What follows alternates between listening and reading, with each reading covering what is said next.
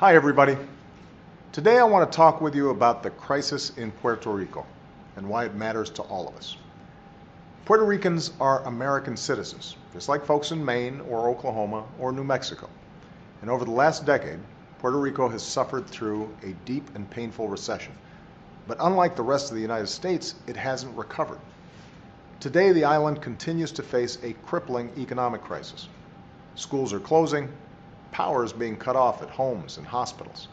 Teachers have to choose between turning on the lights or turning on the computers. Doctors can't get medicine to treat newborns unless they pay in cash.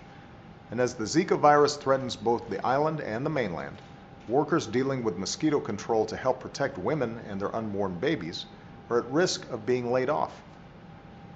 Right now, Puerto Rico is spending about a third of its tax revenue on debt payments, far more than anywhere else in America.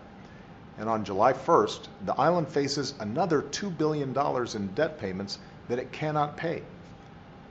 There's only one way for Puerto Rico to pull itself out of this crisis, and that's by restructuring its debt and finding a sustainable fiscal path toward growth and opportunity for its people. But here's the problem. Right now, Puerto Rico doesn't have the tools it needs to restructure its debt. Tools available elsewhere in America. And only Congress can fix the problem and put Puerto Rico on a path to recovery. Thankfully, this week the House overwhelmingly passed a bipartisan bill to address the crisis. And I now urge the Senate to move quickly to follow suit. This bill won't cost federal taxpayers a dime. It doesn't include special interest bailouts, and it gives Puerto Rico the ability to restructure its debt, safeguard essential services, and provide important protections to public pensions that more than 300,000 folks rely on to retire with dignity. This bill also includes something else a temporary system of oversight to help implement needed reforms and ensure transparency. I know that some folks in Puerto Rico are worried about this kind of oversight, but I've always insisted that any solution to this crisis has to respect the democratic rights of the people of Puerto Rico. And I'm committed to making sure that Puerto Ricans are well represented in this process so that we can be sure we're taking steps that are in the island's best interests. This bill is not a perfect solution. Nobody's saying it is. That's what happens in divided government.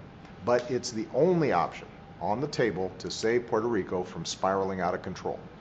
And that's exactly what would happen if Congress fails to do its job.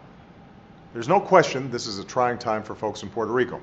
They've seen too many jobs lost and too many neighbors leave in search of better opportunity elsewhere.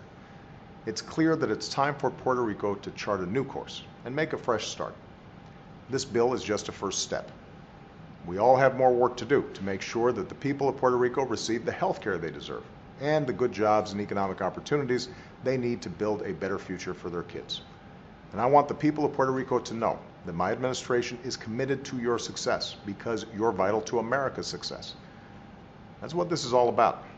We don't turn our backs on our fellow Americans. We don't treat folks differently because of where they live. Instead, we treat each other as Americans. We come together, especially when it's hard. That's how we've always set ourselves on a course toward a brighter day. Thanks, everybody, and have a great weekend.